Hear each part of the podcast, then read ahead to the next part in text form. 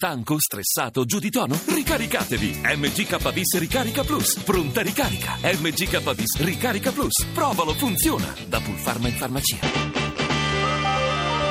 RAI GR1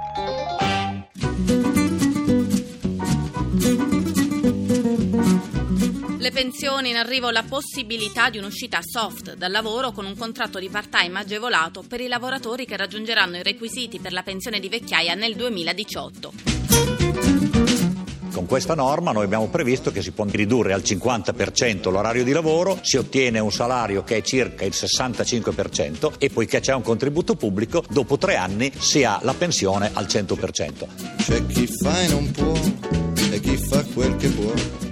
Ma Will lancia l'allarme. Le donne nate nel 53 rischiano di non poter usufruire di questa opzione a causa dell'equiparazione nel 2018 dell'età tra maschi e femmine. La questione pensionistica ha bisogno di una riforma completa che preveda la flessibilità in uscita. La staffetta generazionale ha un senso se entrano giovani, se no perde molto del suo significato. Seduto su una panca che lavorare stanca. Il problema è che è del tutto evidente che non c'è un automatismo tra l'anziano, tra virgolette, che esce e il giovane che viene assunto. C'è chi è andato già e poi chi se ne andrà. Nodi da sciogliere non ne mancano. Il primo, come sottolinea il giornalista economico Dino Pesole, è proprio quella staffetta generazionale auspicata dalla leader della CISL Furlan. A un pensionamento, immediato o graduale che sia, non sempre corrisponde l'assunzione di un giovane. C'è poi la questione delle donne sollevata dalla Will, la diversa normativa previdenziale rischia di escluderle. E poi, ovviamente, i soldi. 60 i milioni stanziati per quest'anno, 120 per il prossimo, di nuovo 60 nel 2018. Con queste risorse si potrà soddisfare appena il 5% dei potenziali interessati.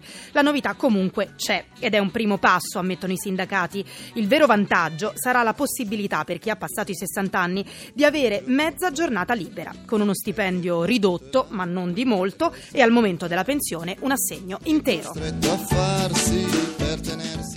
Le altre notizie nel nostro giornale, la costruzione del muro al Brennero, parole di condanna del capo dello Stato Mattarella, intanto l'Italia chiede l'intervento dell'Unione Europea.